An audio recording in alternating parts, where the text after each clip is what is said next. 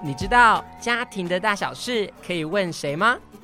嗯，当然是上网找答案啊。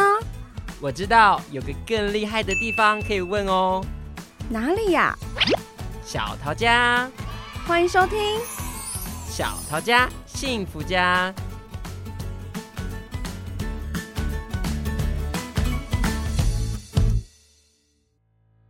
大家好，欢迎收听今天的节目，我是小雨。我是年年，哎，年年，嗯，你还有印象你小一的时候上学的情况吗？小一的时候刚开学的那一段我蛮紧张的你，还记得？印象很深刻，是因为幼稚园的时候有教注音，嗯，但是我不知道为什么国语课本一打开，两个注音放在一起，我就不会念 了。然后老师就开始念课文，然后什么，嗯我还记得什么大家好，小朋友好，然后我就看到所有人都在念课文，然后我就看着什么，为什么我这两个字 放在一起可以这样念这样？哦，然后我就很焦虑，然后还好那个时候我碰到一个蛮好的老师，嗯他就是我下课的时候他就留下来，然后一个一个帮我补这样，不然我真的是不知道我怎么过的这样。哇，那老师很好哎、对，但是我想，如果是我妈妈，她应该会很焦虑吧，知道这个情形。 但是她不知道，就是她只知道说，哦，老师好像每天都会留下来，因为一年级只有半天嘛，对，所以留下来她就帮我稍微做一些补强，这样。所以我们今天要聊的是跟小一上小学有关，小一上小学，就是幼儿园要准备上国小的那个阶段的衔接。对，那我们今天很高兴可以邀请到美娟校长来到我们当中，然后我们要请美娟校长稍微做一个简单的自我介绍。各位听众，大家好，我是社子国小赖美娟校长，是新屋区的社子国小哦。很多 人聊到社子都会想到台北，台北，对，那有空可以来我们新屋区，它是桃园最大的米仓。今天也很高兴参加小桃家幸福家的广播节目，在空中跟各位相聚。我们非常开心欢迎校，长对，可以开心邀请到校长。嗯，我们想要讨论的是学校在迎接小一新生的时候有没有什么活动或是准备？小一新生其实是每个学校一开学非常重大的一个活动，嗯挑战那对，没 错，小一嘛。那其实现在少子化，很多的家长，很多的小一新生是他们的第一个孩子。嗯，哎嗯，然后上小学，他们也非常重视。各校在面对少子化的时代，大家也是卯尽各项的点子，然后来去迎接我们的小一。嗯那有？哪些活动？其实非常的多元啊。第一个，他们会在校门口，嗯其实会有迎新门，哦，装饰这样。对，，譬如说叫聪明门嗯或者勤学门。哦，有那么多不同的名字。，对，你们知道为什么吗？你知道上面要挂什么吗？挂葱，好聪明，挂钟，为什么？这好像是跟那个你是谐音吗？对啊，没错，会挂聪聪明门。那如果是嗯勤学门，会挂什么？嗯芹菜 吗？哎，你怎么这么厉芹？哎，你很厉害。 有在煮害？真。的但我记得我们以前都没有啊我。我我也没有 哎、。对，那甚至有些会挂乖乖，哦，能能够乖乖好好的上学。是嗯好，所以其实大家就会有一些创意的点子学校好多出逃，对， 没错。那也当然是期许从小一到小六的毕业这段期间，嗯，孩子能够勤学，快快乐乐的、嗯平平安安的度过小学的阶段。嗯那甚至呢，有些也会放一个锣，它可能就取名叫平安锣，让孩子呢去去敲它敲响平安锣。哦对，这是其中一个。那另外呢，还有会在大门口，除了刚刚讲的迎新门以外，嗯，也会有一个合影区。啊哎、，那我知跟道谁合影啊？有两 种，第一个家教中心一直在推的祖父母节，对， 对，以我们学校每年。我们都会结合八月的第四个礼拜嘛，是对祖父母节第，四个礼拜天，对，然后一直 在推。那刚好我们的开学离那个日子是很近的，嗯嗯所以呢，很多学校就会鼓励是阿公阿婆带着孩子一起来哦嗯所以呢，就可以是大手牵小手，可以跟祖父母一起合照。嗯，那有的并不见得有祖父母住在一起，嗯对那他可能就是跟自己的爸爸妈妈合影，嗯这就留下了第一次踏入小学。所以有的时候会是三代一起来啊。有有有哦，那嗯画面应该蛮有趣的。蛮温馨的，对啊很棒哎、对其实因为通常对于可能阿公阿妈带着小朋友去上学的那种想象，大部分都是隔代教养的家庭，嗯比较少是哦爸爸妈妈跟阿公阿妈都一起 来。嗯，也嗯有、也有，对。那因为嗯刚刚讲少子化，有的真的也是爸爸妈妈可能不在身边，由祖父母来教养的，那也是有。对，嗯那除了这两个，还有学校也会设计主题闯关的活动。一开学就闯 对 关，，那这个闯关活动也太呢？好玩了吧嗯，有的学校它会锁定他们学校的特色嗯课程， 嗯，那有的学校会绞尽脑汁，让小一的新生可以很快的认识学校的一些，比如说处室啦，哦嗯或者是厕所在哪里呀、等环境的等。认识这对，样，那怎么去穿戴呀、然后透过跟爸爸妈妈一起闯关，其实是蛮好玩、蛮热闹的。哦而且我相信那个安全感跟熟悉度应该很快就会被提升。对，没要不错然，，其实一个人陌生的去认识环境，其实也还是会有一些些的焦虑跟紧张。没错，啊嗯没错。那好至少幸福哦嗯透过这个，孩子就会比较安定，也可以从闯关中就觉得，哎，学校不是这么的可无怕，聊，。哎，对或者是陌生嗯， 对，那另外还有一个很特别，几乎每个学校也会做的，就是会致赠小一新生礼物 嗯啊。那这个礼物呢，大家就不同的一个想法。那一定会送一本的是结合教育部小一，它有一个叫做阅读起步走，它其实会有小一新书。嗯对好，那另外呢，有些就会见面礼，有的会在它的文具包里面嗯放一把尺。嗯，你们猜猜看，为什么要放尺？是规规矩矩的哦，好厉害！ 是哦吗？是是，希望我们的小一孩子能够守规矩。哦，哦所以圆规太危险，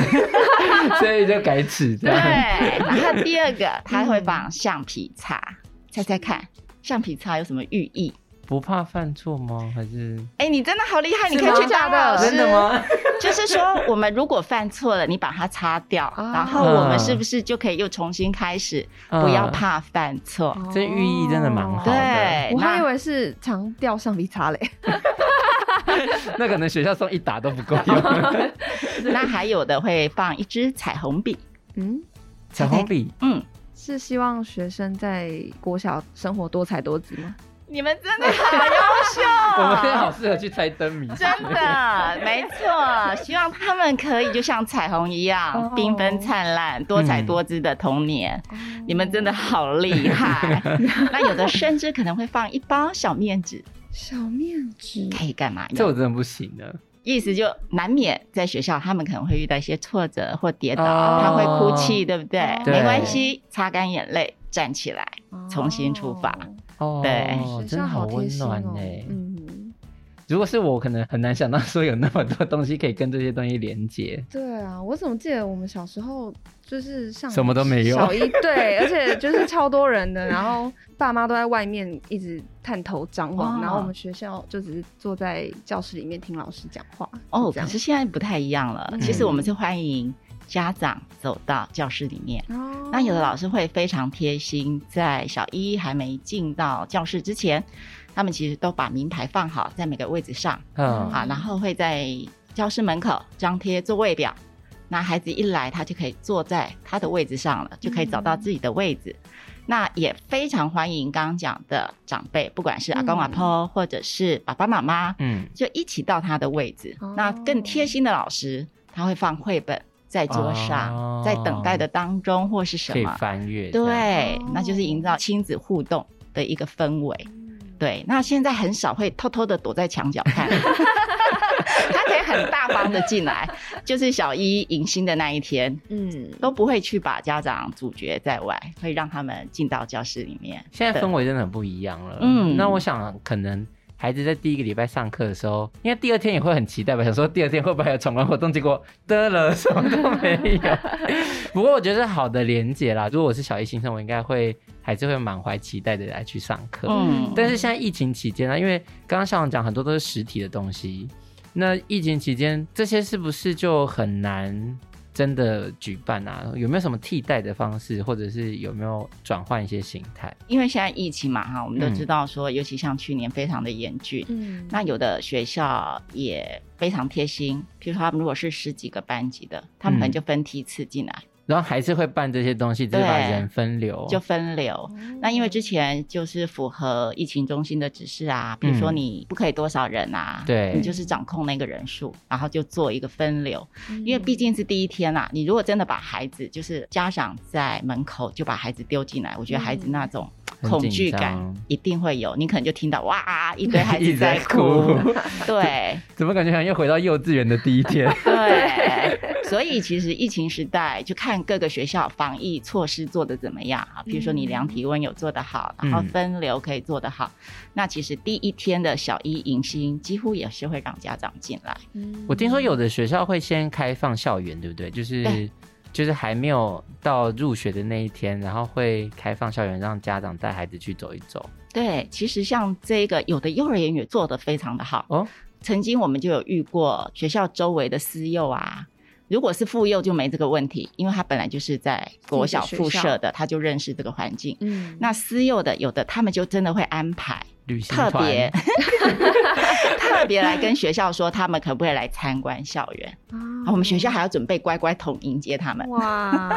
呃那所以其实学校还是会跟幼稚园有一些合作，嗯在做衔。嗯接的这个部分。，对，当然大家都会很欢迎新生入校，那他们也想要做好幼小衔接。嗯，对，毕竟衔接的顺利，对于老师、学校或者是家长都是一个蛮有帮助的一件事情。对，那刚刚讲到说开放校园，其实每个学校都有一个开放校园的时时间，间，那也非常鼓励小一的家长们可以先带着孩子来认识校园。嗯，那其实几乎每个学校都会有一个位置图在穿堂，嗯呃那他就对可以带着孩子去认识，哎，譬如说你的一年级教室在哪边，嗯那像有的编班可能就在还没开学之前就出来了，嗯。他，甚至于可以带着孩子从校门口啊走到他的教室的路嗯线怎么走，然后很重要的厕所在哪里呀、警卫室在哪里呀、嗯或者是健康中心在哪里呀、几个重要的处室可以让孩子先了解。那我相信孩子一进到学校之后就不会这么的慌张哎、他应该蛮得意的，就是。因为其他同学都不知道怎么去教室，对我可以带你 去。 对，那像孩子最喜欢的可能就是游戏设施在哪里呀、啊嗯哪操边有场，对哪边有荡秋 千啊、跷跷板啊，哎、真的，我每次就是下课一定要跟同学一起冲，你说抢荡秋千吗抢那个荡秋 千。嗯所以刚刚讲的，哎，开放校园，然后让小一新生的家长进来，那我觉得家长这一块是可以先预做，可以嗯让你的孩子更快的去融入小一新生的生活。而且这件事情其实也是蛮好操作的，对因为开放的时间都有。对我相信有些家长可能，即使孩子没有要做幼小衔接，然后住在学校附近，有的时候还是会对带孩孩子去学校玩。我觉得这蛮好的。那嗯校长，我想问啊，就是小一新生啊，最常在学校发生的状况是什么？因为小一跟幼儿园是不太一样的。对，嗯，那如果我们在刚刚讲小一的，譬如说开学的第一周或一个月，我们可以比较明显看到的是，第一个，孩子可能上课不是这么的专心。嗯那为什么呢？因为在幼儿园，他们可能一节课只有二十分钟。哦然，后因为时间变长了，我们国小的话是每一节课都是四十分钟。嗯，那对从幼儿园到小一这一段，其实孩子要做满四十分钟，而且国小它是有每一节、每一节、每一节都是按表操课。对不像幼儿园，我可能二十分钟，然后我可以去角落玩玩玩具啊，或者我累了，我就可以躺在地上啊。嗯可是小一是没办法的，那你就会发现，有的孩子如果他的专注力不是这么的够，那他可能坐没坐下，嗯然后扭来扭去，然后非常的不专心，或者是因为他的肌肉没有办法去适应或是什么，嗯那这一块的话，家长就要去特别的。在上小一之前，他可以带着孩子去做一些有关肌肉的训练，譬如说游泳啊、骑脚踏车，让他的肌耐力可以够一点，嗯然后也可以带着孩子去阅读，譬如说亲子的共读，读二十分钟，讨论二十分钟，嗯，哦对，像这些方法都可以在上小一之前，在家里先练习，让他有嗯足够的专注力。那还有一个很重要嗯的，因为现在孩子生的少，那我们就发现家长都会给孩子最好的。对，那那我们就会发现，有的孩子铅笔盒太炫了，哦，他可 能有上各式各样课的玩具机对，关的，比如说他铅笔哦还可以变成什么什么的，那其实对他们来讲并不是好事。这会让他们分心。啊对，嗯可能就觉得铅笔盒比老师讲话更好玩。真的还会跟旁边的同学分享说：“你看我的那个对啊手背可以伸出来哦。”之我我类记的。得以前有那种就是战车机器人那种，嗯，它还可以就是整个升起来，升起很来酷。 ，OK，我们你有就遇是过以前就很多机关，什么对对对，什么削铅笔机在里面啊，对对然后对什么东西在里面，然后打开好几层之类的。嗯但其实，在家里也是这样啊，就是好像孩子在写作业的时候，有些分心的东西，原本就应该也要先稍微排除一对，下。没错，它的功用其实只要有就好，不一定要很复杂，也不要太炫，嗯那反而会引起孩子的不专心。所以家长可以注意一下这一块。，对，那其实我们也可以发现，小一比较另外一个困扰就是写字。那因为现在也蛮要求说，幼儿园不可以教写，哦，对耶， 我们那个时候要了，不可以握我笔们那个时候要了，所以我想说，对哎，对耶，好像现在比较少看到他们写。对，嗯那当然有些私幼或是什么可能会跑得比较快，那对尤其公幼的孩子，因为也受限于法令，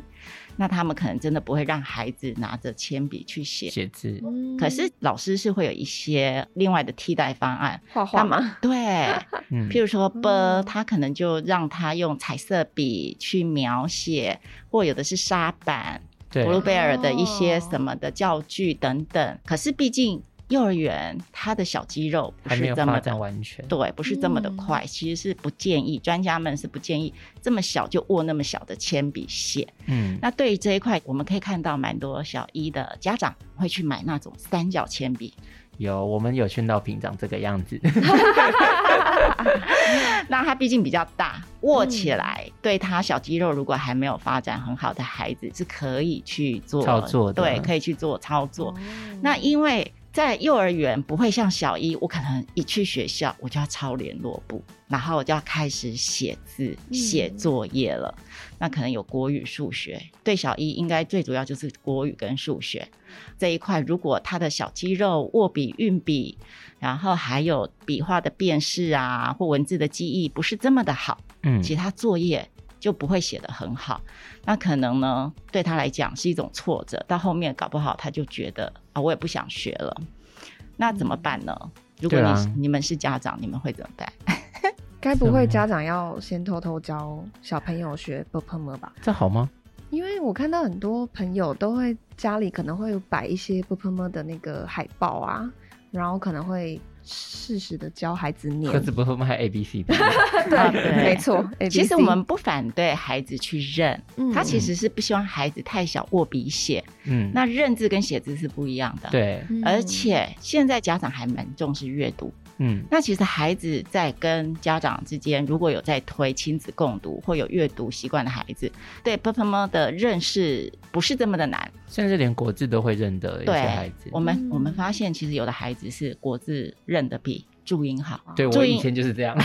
哇，对，因为注音对孩子来讲比较抽象。对，嗯 那国字像有的啊，譬如说呃，像我们说我们是象形文字嘛，有边读边舞边读中间，对，，那有些东西它可以透过想象力或是什么去记忆，嗯它把是一种图像。反而有些孩子真的是国字学的比注注音音来还得要好好。嗯那刚刚讲到说，他如果对写作业不是这么好的孩子，家长在家里也是可以做一些事情啊，嗯譬如说拼图，知道那个位置。对，因为有时候孩子写不好，你会发现是，譬如说 b，我们应该是斜的，它可能是直的，对嗯那中国字就是它的构造是美的，可是位置不对，怎么看就是就 丑，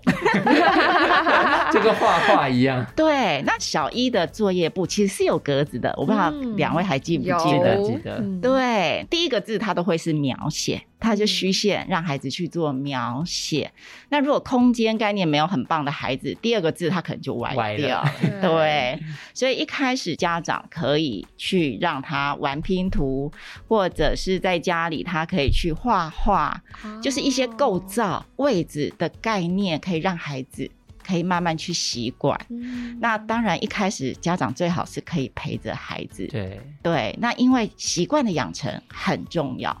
我们会发现啊，如果前面他的习惯没有养成，该勾他不勾，嗯该撇不撇，该捺不捺，其实写出来的字就不会符合老师的 要求。对，而且到嗯三四年级之后，就会看到有那种家长就是会拿着橡皮擦在旁边一直擦，然后对两个人的关系就超级糟，就是你一直在擦我的作业。那宁愿说三四年级发生这件事，可能在一二年级的时候，尤其是小一，他的一些规矩啊，或者是写基字、础啊对，嗯那就其先实把它好打好。对，那以后才不会发生这件事。嗯，原来是这样。刚刚校长前面分享很有趣，就是除了心理上，比如说专注，可能从精神上面的专注到对肌肉上面的一些预备，我觉得都是蛮好的提醒。这样，嗯那校长，我想问啊，如果小朋友啊他上小一，那家长有没有什么心态上面的应该要准备或是调整的部分啊呢、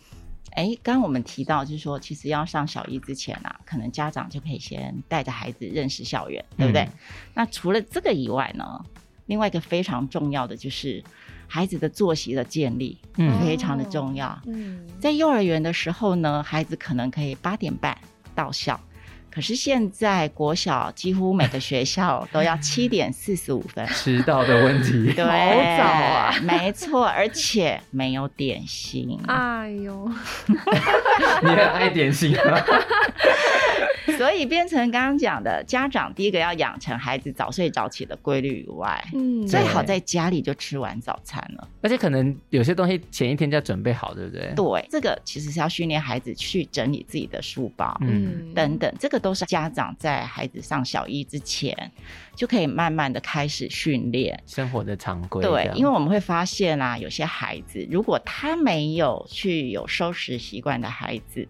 你就会发现作业簿忘了带，铅笔盒忘了带，什么忘了然后带，早上起不来，对，早上起不来、等等，这些都是一种恶性循环。他睡不饱，到学校他也没办法专心，然后心情也不好。心情也不好，然后可能又被老师骂、啊，又更不好。对 可能就会跟同学吵架了。对，因为脾气不好，其实就容易发生冲突。嗯我以前有做过很不好的示范，就是嗯我们家小朋友就死都不肯下床， 然后我就把他从床上就拉拉拉拉拉，然后他嗯拖着棉被嘛，对然后所以他就还躺到地上去了，到地上还在拉着那棉被，我们两个早上就一直在那边拉棉被，就怎样都出不了门，对呀、那真的蛮痛苦的。是家长应该也没错会影响到自己上班的心 情。对，可能就开始骂小孩啦，啊不是叫你早一点睡，怎么还不赶快睡？你看你都爬不起来啦，嗯或者是说怎么书包还这么乱？那当然，我们也有看过一种家长，就是直升机家长啊，什么都帮孩子弄好嗯弄好的，好好哦这种当然也不可以啊，因为就没有让孩子学到自己独立自主啊或生活自理的能力。嗯因为现在幼儿园的师生比是非常高的， 我不知道，对譬如说他超过十六个，他是有一个教保员跟两个老师，对，嗯所以他是十六个有三个老师大人在照顾。嗯可是，在国小不可二能十九个只有 一一个个。老师啊，对，那他也没办法随时去注意到孩子，嗯对所以孩子有一些能力，他就要去养成。刚刚讲生活自理能力，嗯老师绝对不会帮你整理书包，嗯，可是呢，如果孩子没有养成自己去整理书包啊，或者是譬如说像上厕所啊、洗手啊，这其实很多很多的一些生活小细节，如果孩子自己嗯没有养成，孩子在小一的一个学习上、适应上就会比较困难嗯像刚有讲说上厕所，厕所是不是也有很大的差异啊？啊。没因为错，蹲式跟坐式，对，在幼儿园厕所几乎都是小马桶，对就是坐式。对，那在小一的时候呢，是有啦。因为有的会有坐的，做的就不多，可能我一排厕所只有一间是做事。。对，因为他也要考量有一些是可能孩子身体没那么方便对的生长啊或是什么的孩子使用，那大部分都是蹲的。嗯那我们也可以看到，有的学校还蛮贴心的，他会在马桶旁边弄两个脚印。哦哦，跟他讲说踩在这个位置，对，因为我们可确以，实哦因为真 对的有时候会不知道到底那个方向该而且在有，哪里 我觉得比较可怕的是，我记得我小的时候打扫的时候，有的时候就会看到便便是在地板上， 对，你就会发现没有去上使用过过的蹲式的小孩，他就刚刚讲的，我头到底要 放哪一 边，然后怎么大他才可以大到嗯马正确桶的里位面置对，真那的像这个刚刚讲，哎，也许家长他可以刚开放校园，因为家里很少有人有蹲式的啦。 对嗯啊，那开放校园的时候，他也可以带着孩子去。不过这个在小一的时候，老师们都会去带孩子去走一趟。哦，那蛮好的。可是因为怕有的孩子啊，他也比较害羞或是什么，对，他其实对这种他可能就不太敢去表达。嗯那他可能就憋着或是什么，那可能也很快，比如说到了厕所，哇，就就掉下就来，忍不住了， 就忍不住 了。嗯对，，所以便便在裤子上面的状况多吗？小一小一啊，如果比起二到六，当然小一的孩子会比较多一点，学校也都会有一些备份的。衣物这对嗯样，会提供给小孩。那像有的学校也会有淋浴的设备，哦，哦呃，，也可以帮孩子做一些处理。那当然，嗯最主要还是要回到孩子自己身上，对对嗯他怎么去做表达，对嗯，这哎这，个然蛮后重怎么要的去生活自理，这个才是他一辈子可以带着走的，因为毕嗯竟那个都是别人帮你处理。对啊，因为我觉得校长刚刚讲到表达这件事，我觉得小一的小朋友可能还有另外一个问题是，他可能要开始学习跟别人建立关系。那那个有的时候口语表达有一些状况，或者是老师可能想要问一些内容的时候，老师可能也问不出答案的，那时候到底应该要怎么办？这个我们就会发现说，小一的孩子如果表达力不好，在交友啊、嗯学习上啊，对他来讲也比较吃亏。会辛苦一点。对，那刚刚讲，我觉得倒是说，孩子还没上小一之前，嗯，家长可以有一些在家里可以去帮孩子的部分，譬如说现在疫情时间，对不对？嗯其实我们也比较少出门，对那家长可以打电话去问候亲朋好友、阿公阿婆，哦他可以去透嗯练习对，去练习去表达今天他要跟阿公分享的，然后让他去做一个练习，因为很多东西不是说我想教你怎么样，你马上对就就会。会那你有透过这些练习，孩子才会去成长。那还有，譬如说主题式的阅读，嗯读完了。然后跟孩子聊书，那也是很重要，尤其可以去选择一些绘本跟小一有关的啊。我记记得有一本绘本超好玩的，《小毛不可以》，还有《小毛上小一》，小毛系列。对，那个超有趣的。嗯，透过绘本来让孩子可以去认识在小一啊，或者在学校面对的问题。如果是你，你怎么办？嗯那我觉得故事，毕竟不管是大人或小孩，会引起他们的兴兴趣。趣嗯那透过这种寓教于乐的方式，慢慢的去练习，那孩子才会敢勇于表达，因为毕竟小一是一个陌生的环境。嗯，对那对不熟悉的大人，如果比较害羞内向的孩子，他是比较没办法去很明确的表达。那老师也没那么多时间去一个猜，一个来对，处去猜处测理 说你到底要说什或是么。等你，对对对，我觉得绘本好的地方，除了刚刚校长讲的要表达这件事情，然后去学习理解这件事情，我觉得另外一个部分是。也可以在故事里面过程里面去学习如何同理那个角色，那他在跟别人互动的时候，他也能够同理同学为什么会有这样的反应跟感受。嗯没错，我觉得这蛮重要的。嗯，刚刚讲小一其实还有，譬如说社交能力的问题。嗯嗯在幼儿园可能呢，大家都是桌子分组的，嗯可能就是一个大桌子，我坐四个孩子，对嗯，那不然就是两个坐在一起。那因为现在疫情，那在小学的部分几乎都是一个人一个位置哦，嗯而且吃饭还要隔 隔板。分很开。对，那那他其们实要怎么交谈呢？啊就，是建立关系，吃饭的时候当然我们是不建议不讲孩话不讲话。嗯那下课时间最长只有一个我们称的大下课是十五分钟。嗯哦要不然就只有十分钟，所以变成说他跟同才的互动的时间就不像幼儿园这嗯么的亲密。因为我在学习角，我就可以跟你讲话，嗯，可是我在上课的时候，我就是排排坐了。对，嗯对啊，那所以就变成说，他的交谈的时间少了，所以他的社交能力很重要。嗯那又回回到刚刚讲，表达力也很重要。嗯对，然后问题解决能力非常重要。嗯，那这里我们当然也是希望是说，家长在小一上学之前陪伴跟倾听嗯是非常重要的。嗯呃，不管是上学之前或他已经上了小一，可以一个时间，我们说习惯是养成的，对，有一段时间，你就是静下来听听看你的孩子在学校发生了发生什什么么。事嗯，对，那如果遇到问题，有时候我们说危机就是转机，他遇到了问题，我们不要急着帮他解决，嗯听听看你怎么办？然后跟他做讨讨论。论，，对，然后还是要放手给孩子，只要他不是真的恶意被霸凌啊，或是什么小冲突，我觉得一定是难免。嗯，可是家长就要忍住，就要让孩 子自己去想，啊然后去帮他，而不是就马上出手打电话给老师。嗯对，我觉得讨论的过程特别珍贵，对因为只有这样才能够帮孩子长出解决问题的能力。，对，所以嗯回到刚刚讲，小一的解决问题能力也很重要，嗯，生活自理很重要，嗯这些都是一些软实力，比说他功课好不好还重要。嗯，因为他有良好的适应，他才有办法良好的学习。可是这一些其实都是需要家长长期去经营的。嗯慢慢累积起来对，好，的。比如说你跟孩子有共读的习惯，像有些不是一直在推说睡觉前，嗯对不对？关电视，嗯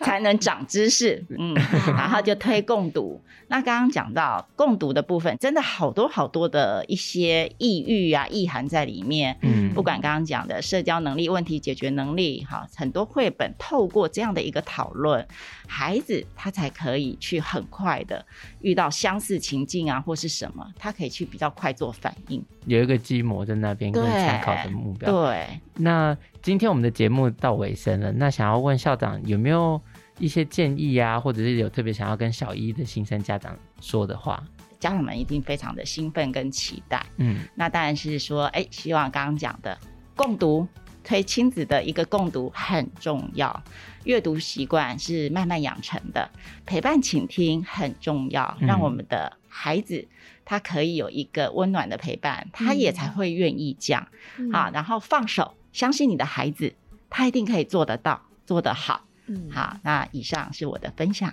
谢谢校谢长，谢校。长。那我也相信很多家长都会担心家长孩子输在起跑点上面，但是我相信人的一生应该是个马拉松，而不是短跑。所以，如何帮助孩子在学习里面能够更顺利，然后有好的人际互动啊，然后有好的学习的态度跟热情，这件事情会是更重要的事情。然后也希望各位家长，如果你们家有小一新生的话，能够顺利的做好这个衔接，然后找到你跟你孩子好的互动方式。嗯，那以上就是我们今天的节目喽。谢谢校长。我们好下次谢谢见再见，拜拜拜拜